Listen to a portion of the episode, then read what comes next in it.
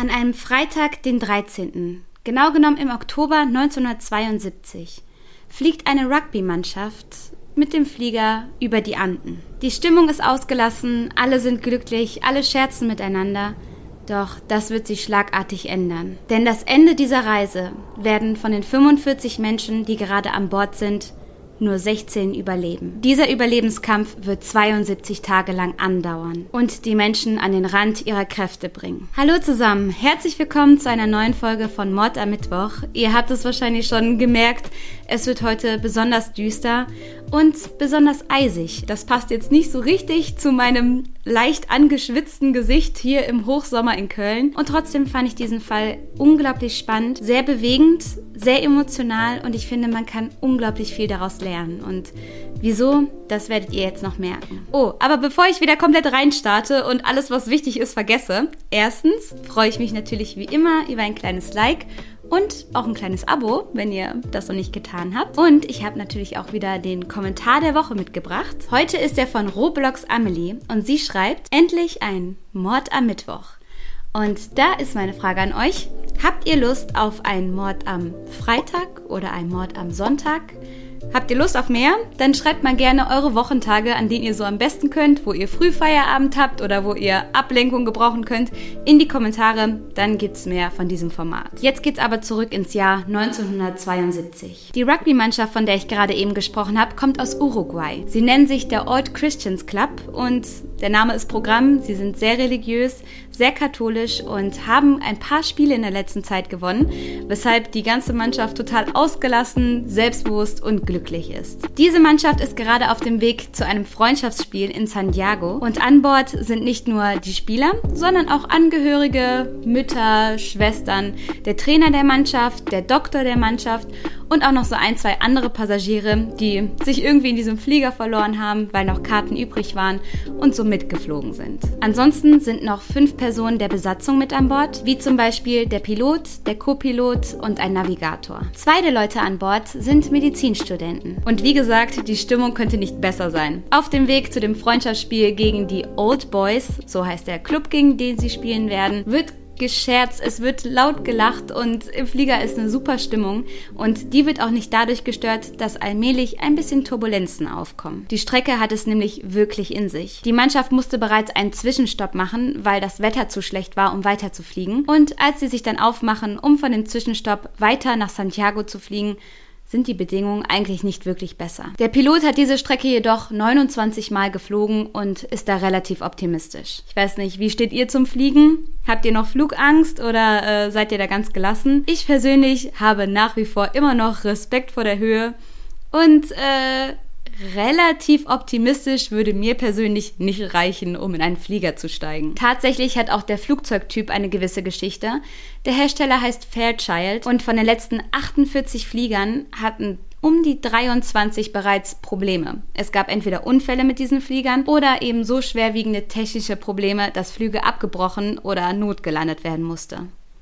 Also die Voraussetzungen scheinen mir schon ein bisschen schwierig. Genauso kompliziert ist dann auch die Flugstrecke. Und zwar muss über die Anden geflogen werden, also über riesige Gebirgsketten.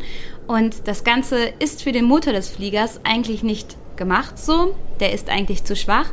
Und man kommt nicht über die Berge drüber. Das heißt, der Pilot muss ein riesiges U um dieses Gebirge fliegen und dann eben mit dem Gegenwind und Rückenwind kalkulieren, um in Santiago dann den Landeflug anzugehen. Tatsächlich scheint das Ganze aber erstmal gut zu laufen, denn die Flugkontrolle in Santiago bekommt sogar einen Anruf, dass der Flieger im Anmarsch wäre und man bald landen würde. Hinten bei den Jungs, da geht die Post ab, wie bereits gesagt, und als dann plötzlich Orkanböen und Schneegestöber aufkommt, stört sie das nicht. So, es wird gelacht, sobald der Flieger wackelt. Es kommen auch ein paar Luftlöcher. Also ihr kennt es vielleicht so, wenn das Flugzeug wirklich mal so ein paar Meter runter macht und man dieses komische Gefühl im Bauch bekommt. Ich finde es schrecklich, die Jungs finden es super, da wird gekichert und gelacht und wenn da jemand Angst hat, wird sich darüber ein bisschen lustig gemacht. Aber dann irgendwann ähm, sagt einer der Jungs, Leute, guckt mal kurz aus dem Fenster. Und alle sind so, ja, was denn, was ist los? Und er sagt, ähm, ist das normal, dass wir die Berge sehen? Ist es normal, dass, dass das Gebirge hier rechts und links von uns ist? Und als die anderen rausgucken, ist es tatsächlich so. Der Flieger hat eine Höhe erreicht, so dass er praktisch zwischen den Bergen hindurchfliegt und auf keinen Fall drüber hinweg. Etwas, das hier nämlich passiert sein könnte, man weiß es nicht genau, aber das ist das, was vermutet wird, ist, dass der Pilot den Rückenwind falsch einkalkuliert hat. Dass er dachte, er wäre schon weiter geflogen, als er tatsächlich war und so dann zum Landen ansetzt, obwohl die Gebirge noch gar nicht hinter ihnen liegen. Und dann passiert alles ganz schnell. Man hört nur noch einen Knall, man sieht Orkanböen, man sieht Schneegestöber, ein riesiges Chaos und keiner weiß so richtig, was gerade eigentlich passiert. Die rechte Tragfläche des Fliegers streift eine scharfe Bergkante und reißt ab. Durch diese Bergkante wird sie so stark nach hinten gezogen, dass sie das Flugzeug praktisch entzwei reißt. Hierbei werden sechs Menschen aus dem Flieger katapultiert. Mit 350 km/h rast das Flugzeug nun auf eine Schneebank zu. Und das ist wirklich das größte Glück im Unglück, denn wären sie jetzt gegen eine Gebirgkante geknallt oder eine Bergwand, dann wäre das Ganze wahrscheinlich für alle sehr böse ausgegangen. So konnte das Flugzeug aber immer weiter rutschen. Es ist von Schneebank zu Schneebank gerutscht und irgendwann dann zum Stehen gekommen. Und das in einer Höhe von ungefähr 3800 Metern. Weitere Teile des Fliegers sind dadurch abgerissen worden. Die Sitze sind aus den Ankerungen gebrochen und überall im Flieger herumgeflogen und die Nase des Fliegers ist eingedrückt worden. Durch das ganze Gerümpel sind die einzelnen Passagiere eingeklemmt und teilweise zu Tode erdrückt worden. Zwölf Menschen haben diesen Absturz nicht überlebt und nahezu der ganze Rest ist verletzt oder schwer verletzt. Als erstes herrscht absolute Stille im Flieger. Keiner hört was. Jeder ist mit sich selbst beschäftigt und damit beschäftigt, den Moment irgendwie zu verstehen, zu verstehen, was hier gerade passiert ist, weil sich das alles angefühlt hat wie ein einziger Knall. Irgendwann hört man dann jedoch einzelne Laute. Man hört hier und da ein Stöhnen, man hört ein kleines Ruckeln, wie sich Leute aus dem Getrümmer irgendwie frei machen wollen, und dann hört man erste Hilferufe. Narben werden gerufen.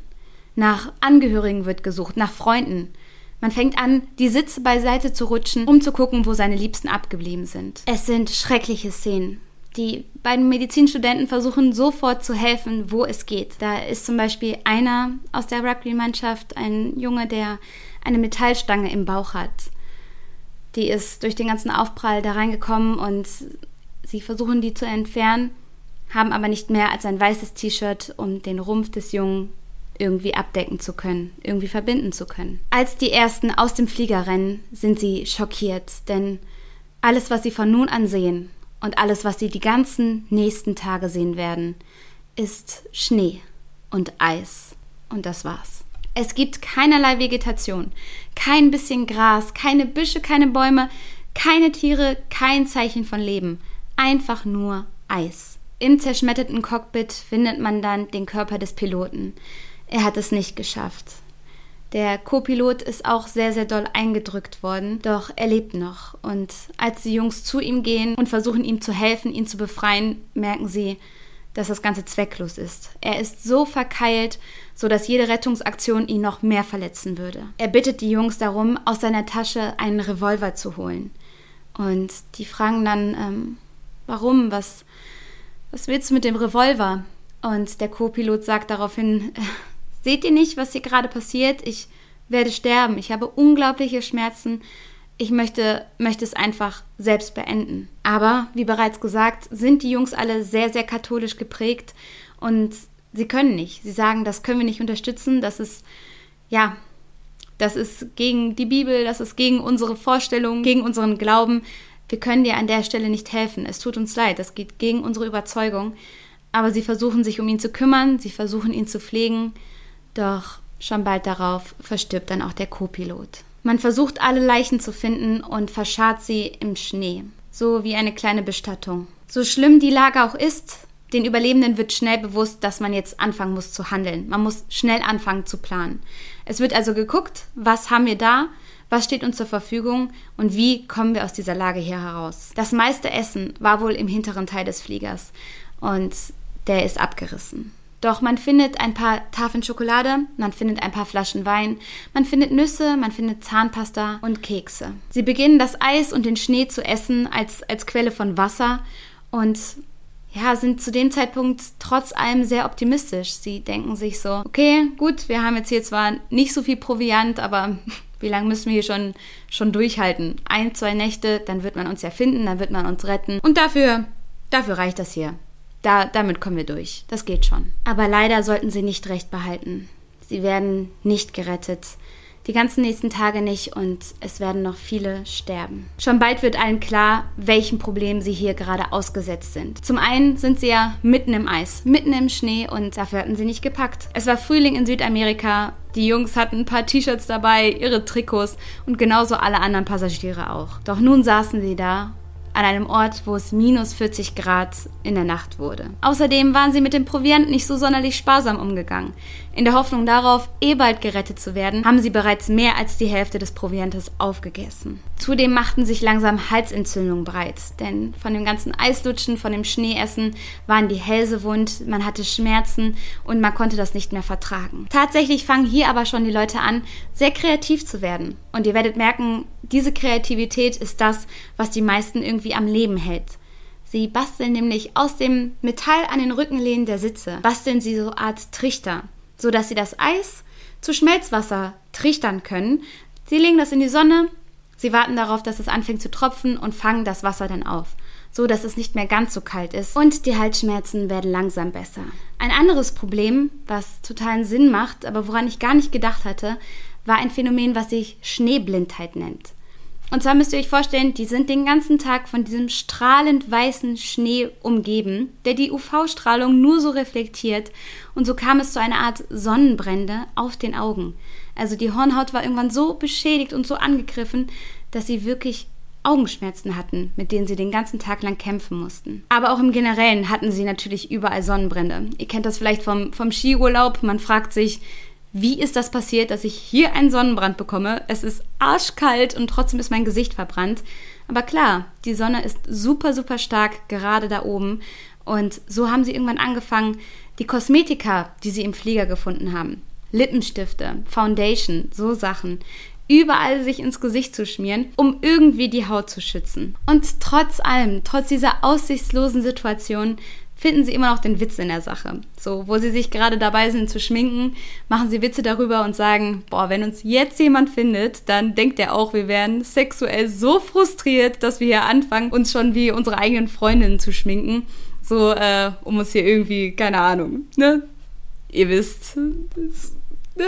Tagelang warten sie so dann auf die Rettung, bis sie irgendwann zu dem Punkt kommen, zu sagen, okay, wir sollten vielleicht selber jetzt mal einen Schritt gehen. Wir sollten vielleicht versuchen, den hinteren Teil des Fliegers zu finden. Einer der Hauptcharaktere hierbei wird dann Nando. Nando ist tatsächlich eine ganze Zeit lang für tot erklärt worden. Mehrere Tage lang lag er im Koma. Und er war sogar zu den anderen Leichen in diesem Bereich vom Schnee gebracht worden, weil alle ihn für tot erklärt hatten. Doch eines Tages wacht er dann auf. Völlig bedröppelt, total erfroren so, aber er lebte. Und das Erste, was er dann bemerken muss, ist, dass seine Mutter verstorben ist bei dem Absturz und dass seine kleine Schwester, die auch mit an Bord ist, sehr, sehr schwer verletzt ist. Doch das gibt ihm unglaubliche Energie, unglaubliche Motivation, denn er sagt sich und ist fest davon überzeugt, ich werde meine Schwester nach Hause bringen. Ich will sie beschützen. Die Expeditionen sind jedoch super, super hart.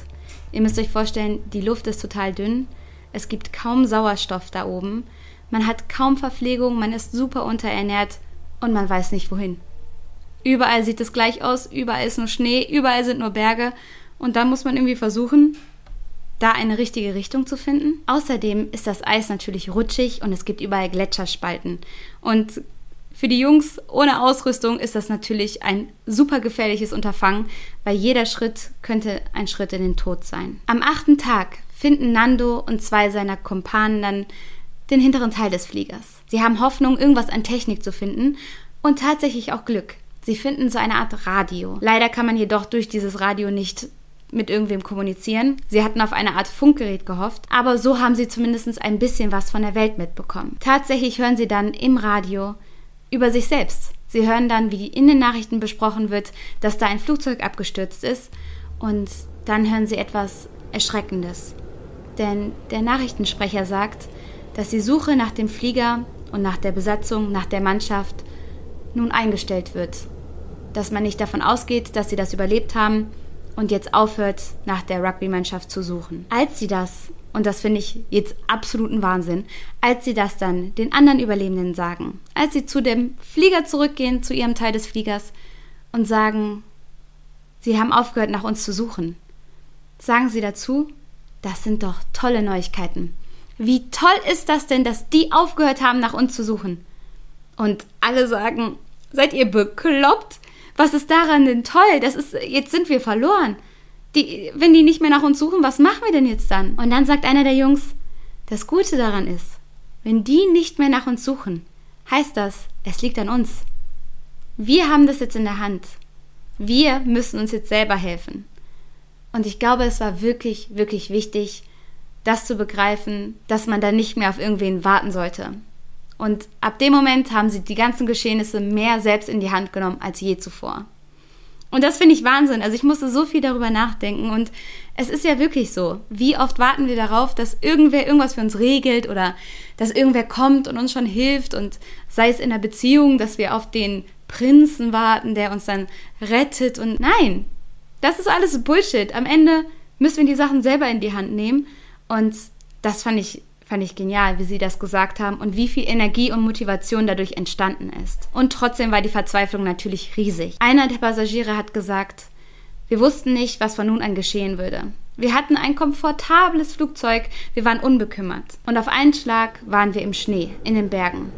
Du weißt nicht, wo du bist, du weißt nicht, auf welcher Höhe, du zitterst vor Kälte und deine Freunde sind tot. Außerdem waren die Reserven zu dem Zeitpunkt trotz Disziplin und guter Planung fast aufgebraucht. Zahnpasta, Rasierwasser und das Leder von den Sitzen hatten die Passagiere bereits versucht zu essen und haben es auch gegessen. Es heißt, die Zahnpasta habe zu dem Zeitpunkt für alle wie, wie ein Nachtisch, wie ein Dessert geschmeckt. Doch der Hunger treibt alle in den Wahnsinn und es gibt auch immer mehr gesundheitliche Probleme. Die Leute kippen um, sie haben keinen Stoffwechsel mehr, sie sind nur noch schlapp und schlafen andauernd ein und allen ist klar, wenn wir jetzt nicht was an dieser Situation ändern, dann sterben wir alle. Und dann hat es einer als erstes angesprochen.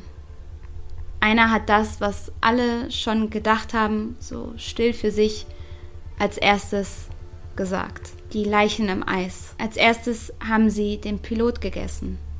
Denn er war am weitesten entfernt von allen, keiner hatte einen persönlichen Bezug zu ihm und da ist es am leichtesten gefallen. Es sei eine riesige Überwindung gewesen und der Körper habe sich bis zur letzten Sekunde dagegen gesträubt. Es heißt, der Mund wollte nicht aufgehen, die Hand wollte das Fleisch nicht zum Mund führen. Es sei allen unglaublich schwer gefallen, aber allen war wohl klar, das ist die einzige Chance zu überleben. Einer der Jungs sagt, wir aßen nicht, um satt zu werden, wir aßen, um zu überleben. Es war der reine Überlebenstrieb, der hier irgendwie geholfen hat und der hier die Leute vorangetrieben hat. Und ich glaube, nichts ist stärker als dieser Überlebensinstinkt in uns. Es heißt, gekocht habe es besser geschmeckt, aber roh hatte das Ganze einfach mehr Nährwerte, mehr Proteine und mehr Vitamine. Eins der größten Bedenken neben der Moral war natürlich die Religion. So, sie haben sich ganz viele Sorgen darum gemacht, ob sie jetzt noch in den Himmel kommen, wenn sie das Fleisch von anderen Menschen essen und sind dann aber irgendwann zu dem Schluss gekommen, dass man das Ganze mit dem Abendmahl vergleichen könne, dort wo Jesus auch sein Fleisch und sein Blut geteilt hat und dass die Seelen der Gestorbenen sowieso schon ganz woanders seien, dass man sich nur die Hülle zum Gebrauch macht. Eine hatte das Fleisch bis zuletzt verweigert und sie war dann tatsächlich mit einem Gewicht von 29 Kilogramm verstorben. Auch wenn man jetzt diese neue Nahrungsquelle gefunden hatte, so war die Situation natürlich immer noch katastrophal. Die Verletzungen von dem Flugzeugabsturz waren immer noch nicht verheilt. Es gab Infektionen, Knochenbrüche und so hat man dann angefangen, schnell eine Struktur zu entwickeln. Sowas wie ein Alltag in dieser, in dieser Hölle zu finden. Einfach, um nicht verrückt zu werden. Einige kümmerten sich um das Wasser. Darum, dass das Schmelzwasser produziert wurde, dass man das getrichtert hat. Andere kümmerten sich um das Fleisch. Dort hat man sich bei der Verarbeitung sehr viel Mühe gegeben. Man hat Kalzium vom Knochen getrennt. Man hat das Ganze dann mit der proteinreichen und vitaminreichen Leber gemischt, so dass man möglichst viel aus diesen Körpern rausziehen konnte. Andere haben die Kranken und die Verletzten gepflegt und wieder andere haben einfach geguckt, dass der Teil des Flugzeuges sauber gehalten wird, dass sich alle einigermaßen wohlfühlen. Nachts haben alle immer im Schutt des Flugzeuges zusammengeschlafen, ganz eng beieinander, damit die Kälte nicht so reingedrängt kommt. Sie haben sich regelrecht verbarrikadiert darin, um dem Wind und dem Schneegestöber irgendwie aus dem Weg zu gehen. Und so konnte auch keiner nachts einfach mal auf Toilette gehen oder so. Das war unmöglich. War man einmal zusammengefecht, war man einmal so nah beieinander, so wurde da ausgeharrt die nächsten Stunden, einfach um nichts von dieser Wärme irgendwie abzugeben. Am 31. Oktober bahnt sich dann die nächste Katastrophe an. Einige wachen auf, weil sie mit Schnee bedeckt sind. Und das hatten sie zunächst gar nicht gemerkt. Das hatten sie gar nicht gespürt, denn der Schnee war als erstes so leicht gewesen. Er lag so leicht auf den Körpern. Es hatte eine Lawine gegeben. Diese Lawine war in den Teil des Flugzeuges reingerollt und hatte alle bedeckt. Und das muss man sich so vorstellen, dass der Schnee als erstes ja luftig und locker ist. Er ist, er ist leicht, er liegt auf den Körpern drauf doch sobald man versucht, sich frei zu machen und sich von dem Schnee frei zu kämpfen, kann der richtig, richtig hart werden. Wenn er zusammengepresst wird, wird er praktisch zu hartem Eis und zerquetscht alle, die darunter liegen. Schnell fangen alle an, mit den Händen zu versuchen, andere freizuschaufeln. Und dabei entsteht eine Panik, die für nur noch mehr Schaden sorgt. Bei dieser Lawine sterben acht weitere Personen darunter auch der Kapitän der Mannschaft. Nur Momente später rollt eine zweite Lawine an und begräbt dann alle unter einer riesigen Schneedecke. So sitzen sie fest in dem Teil des Fliegers, voll mit Schnee, zwei Tage lang und können nicht raus, weil die Schneedecke so dicht ist und draußen ein unglaublicher Schneesturm wütet. In diesen zwei Tagen müssen sie von denjenigen essen, die gerade erst verstorben sind, um zu überleben. Sie haben kaum Sauerstoff und kein Wasser zu ihrer Verfügung. Es heißt, das, was die Leute hier am meisten zusammengehalten hat und am Überleben gehalten hat, war der Teamgeist weil einfach dieses Gefühl von, wir schaffen das, wir sind alle zusammen, wir ziehen an einem Strang, genauso wie wir es auf dem Feld machen, wie wir es im Spiel machen, so machen wir es hier jetzt auch. Außerdem haben sie immer daran gedacht, den Spaß an der Sache so gut es geht aufrechtzuerhalten. Hatte zum Beispiel jemand Geburtstag, so haben sie der Person dann Schneetorten gebacken. Also aus, aus Schnee dann Torten geformt. Dann gab es noch eine extra Zigarette und vielleicht, wenn man Glück hatte, ein kleines bisschen Zahnpasta. Und so hat man dann die Person trotz allem noch gefeiert. Gute Nachrichten standen an, denn bald sollte der Sommer kommen. Und das, so haben sich das alle erhofft, sollte bedeuten, dass dann der Schnee schmilzt, dass dann mehr Grün ist, dass vielleicht Vegetation zurückkommt und man vielleicht endlich mal einen Überblick bekommt, mal was sieht, versteht, wo man gerade eigentlich ist. Weiterhin haben sie auch immer wieder versucht, Expeditionen zu unternehmen. Und was sie nicht wussten, ist zum Beispiel, dass sie bei einer Expedition eine richtige Richtung eingeschlagen hatten. Sie waren nur wenige Kilometer von einem Hotel entfernt. Wären sie einfach weiter geradeaus gelaufen. Und in dem Hotel war zwar keiner zu diesem Zeitpunkt, aber das Hotel war bis oben hin voll mit Decken, Klamotten und Proviant. Und sicherlich hätte man von dort auch jemanden rufen können. Doch dann, zwölf Tage vor Weihnachten und 62 Tage nach dem Absturz, überlegen sich drei der Jungs, noch einmal auf eine Expedition zu gehen. Darunter ist auch Nando. Nando, der mittlerweile auch seine Schwester verloren hat. Sie ist in seinen Armen verstorben. Und es ist der letzte Versuch, den sie haben. Sie wissen, wir haben keine Kraft mehr, wir haben kein Proviant mehr, wir haben nur noch diese eine Chance. Wir ziehen ein allerletztes Mal los und sonst können wir nichts mehr machen. Aber diese Kraft, die, die holen wir uns noch. Die raufen wir noch zusammen. Und so kommt es dazu, dass sie dann Strümpfe als Proviantbehälter holen und dort dann getrocknetes Fleisch und getrocknetes Fett reinpacken und sich auf den Weg machen. Sie motivieren sich gegenseitig immer wieder. Es heißt, sie haben sich angeschrien, komm, einen Schritt noch, wir machen noch einen Schritt. Sie wollen nämlich auf einen Gipfel, auf einen 4650 Meter hohen Gipfel, um endlich einen Überblick zu bekommen, um endlich zu sehen, wo vielleicht ein Ende des Schnees in Sicht ist. Und so schreien sie sich gegenseitig an, komm, du schaffst das, es sind nur noch so und so viele Schritte bis zum Gipfel, 30, 29, 28 und sie kommen tatsächlich oben an. Doch schon bald überkommt die drei eine unglaubliche Ernüchterung. Denn egal wohin sie gucken, es ist weiß in jeder Hinsicht. Überall ist Schnee, überall ist Eis, jede Hoffnung schwindet dahin. Bis dann plötzlich einer der drei sagt, ähm, halluziniere ich? Drehe ich jetzt vollkommen durch? Oder sind das da hinten zwei grüne Berggipfel? Berggipfel, die aussehen, als wäre da kein Schnee drauf, als wäre da Gras. Und die anderen sehen es auch. Die anderen sehen es auch. Sie sind total überglücklich und unglaublich aufgeregt. Doch dann sagt der Dritte im Bunde, sagt direkt, das ist so weit weg, das werden wir niemals schaffen. Jungs, da kommen wir niemals hin. Und so beschließen sie dann, den dritten wieder ins Camp zu schicken, seinen Proviant noch unter den beiden aufzuteilen, so kommt man sowieso weiter. Und Nando und Roberto machen sich dann zu zweit auf zu den grünen Gipfeln. Zwischendurch wollen die beiden immer wieder aufgeben. Sie, sie können nicht mehr, sie sind am Ende ihrer Kräfte, sie sind unterernährt und ausgelaugt, doch dann plötzlich sieht einer der beiden ein kleines Rinnsal. Der Schnee ist geschmolzen und ist zusammengelaufen zu so einem ganz kleinen Mini-Mini-Fluss. So ein ganz kleines Rinnsal. Sie laufen diesem Rinnsal nach. Immer weiter diesem Rinnsal hinterher und merken, dass es langsam größer wird. Und dann sehen sie plötzlich Gras. Sie sehen zum ersten Mal seit Monaten sehen sie Gras. Sie sehen Büsche und Bäume, Sträucher. Und dann sehen sie Kuhmist. Und ich glaube, auf dieser Welt haben sich noch nie zwei Jungs so sehr über Kuhmist gefreut wie die beiden in dieser Sekunde. Sie schreien und springen und hopsen. Und das nächste, was sie sehen, ist eine Suppenschüssel. Eine leere Suppenschüssel, die irgendwo da irgendwer dahin gepfeffert hat. Und auch das macht die Jungs so, so glücklich, denn das ist ein Zeichen von Zivilisation. Die Jungs schmeißen sich aufs Gras, wälzen sich rum und fangen sogar an, das Gras und die Blätter in sich reinzustopfen. Und dann kommt es noch besser. Sie sind mittlerweile an einem Fluss angekommen. Es ist ein ziemlich breiter und sehr lauter Fluss. Doch auf der anderen Seite, auf dem anderen Ufer, sehen sie jemanden. Es ist ein Hirte auf einem Pferd. Sie sehen einen anderen Menschen als, als die Passagiere. Sie sehen jemand Fremdes und sie sind über, überglücklich und rufen und schreien, hier, hier, hier, bitte, bitte helfen Sie uns. Doch tatsächlich ist der Fluss zu laut. Der Reiter kann nicht ganz verstehen, was sie da rufen und denkt sich wahrscheinlich auch so ein bisschen so, oh Gott, was sind das denn für welche? Ne, Gerade eben wahrscheinlich noch Gras gegessen und hüpfen da so rum. Hm, ne? Aber er sagt ihnen irgendwie, ich komme morgen wieder.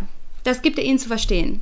So, und so kommt es dazu, dass die Jungs dann auch einfach da bleiben und warten. Und tatsächlich am nächsten Tag kommt der Hirte wieder. Er kommt und wirft einen Stein auf das Ufer der Jungs rüber.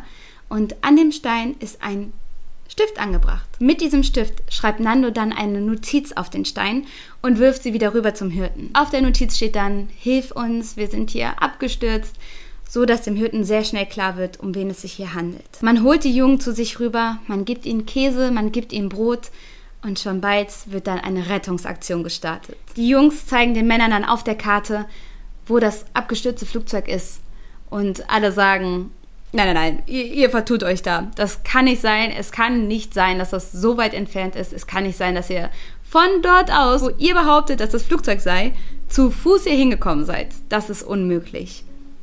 Aber sie vertrauen den Jungs und so steigt Nando dann in einen Rettungshubschrauber. Und ich glaube, das ist eine unglaubliche Überwindung für ihn, nach den ganzen Geschehnissen nochmal in etwas Fliegendes einzusteigen und sie fliegen gemeinsam zu der Stelle, wo das halbe Flugzeug liegt. Am 22. Dezember, zwei Tage vor Weihnachten, werden dann mit zwei Rettungshubschraubern ein großer Teil der Passagiere gerettet.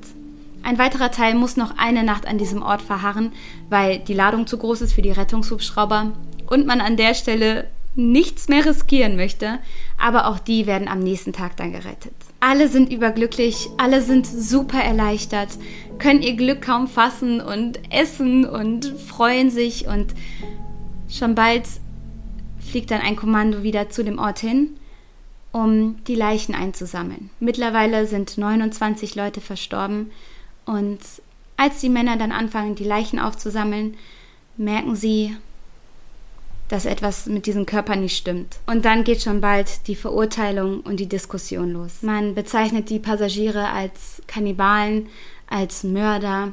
Schlimme Gerüchte gehen über die Leute rum und schon bald kann sich kaum noch einer darüber freuen, dass sie überlebt haben. Eines Tages kommt es aber dazu, dass ein Pfarrer sich für die Jungs und für die Passagiere im Generellen ausspricht. Er sagt, es ist okay. Sie haben das getan, was wir alle getan hätten. Sie haben versucht zu überleben. Sie haben niemanden geschadet. Sie haben keine Lebenden angefasst. Im Gegenteil, sie haben bis zuletzt zusammengehalten und versucht, alle da irgendwie durch diese Krise zu bringen. Und ich sage, es ist alles in Ordnung. Und das hilft gerade den Jungs, gerade dieser katholischen Rugby-Mannschaft natürlich ungemein, da diese Freisprechung von dem Pfarrer zu bekommen und das Gefühl zu bekommen, alles richtig gemacht zu haben und ja, da irgendwie von der, von der ganzen Schuld freigesprochen zu werden. 35 Jahre später findet dann ein Rugby-Spiel statt zwischen den Old Christians und den Old Boys. Das Spiel, was damals nicht stattfinden konnte, wird wiederholt. Und es gibt sogar einen ganz besonderen Gast. Ein mittlerweile sehr, sehr alter Hirte sitzt da und guckt den Jungs zu, denen er damals geholfen hat. Huiuiui. Ja, dieser Fall ist ein ganz schönes Brett. Es ist unvorstellbar, was die da durchgemacht haben, was die Passagiere dieses Fliegers durchgemacht haben, wie sehr sie ums Überleben gekämpft haben. Und ich glaube, das zeigt einfach, zu wie viel der Mensch fähig ist. Ich glaube, ganz oft trauen wir uns viel weniger zu, als wir eigentlich schaffen können, wenn wir in so einer Notsituation sind. Und dann ist so mein kleines Appell an euch, glaubt an euch, gebt nicht auf, denn wir schaffen das so. Die haben das im Eis geschafft, unter den schlimmsten Voraussetzungen, die man sich nur vorstellen kann. Und dann schaffen wir das auch. Davon bin ich fest überzeugt. Und jetzt freue ich mich natürlich auf eure Kommentare, auf eure Meinung und bin gespannt, wie ihr das Ganze bewertet. Sagt ihr, ich hätte genauso gehandelt? Ich verstehe, Sie wollten einfach nur überleben. Oder habt ihr eine andere Meinung dazu? Schreibt es gerne unten rein. Und ich freue mich, wenn wir uns bald wiedersehen. Macht's gut und bleibt mir gesund. Bis dann. Tschüss.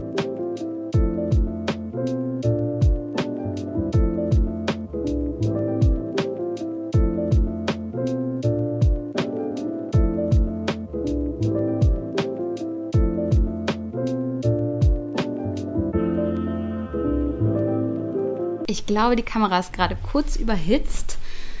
Nice. Schon bald fangen dann die Verurteilungen und die Gerüchte. Ach komm, das kann nicht wahr sein. Nee.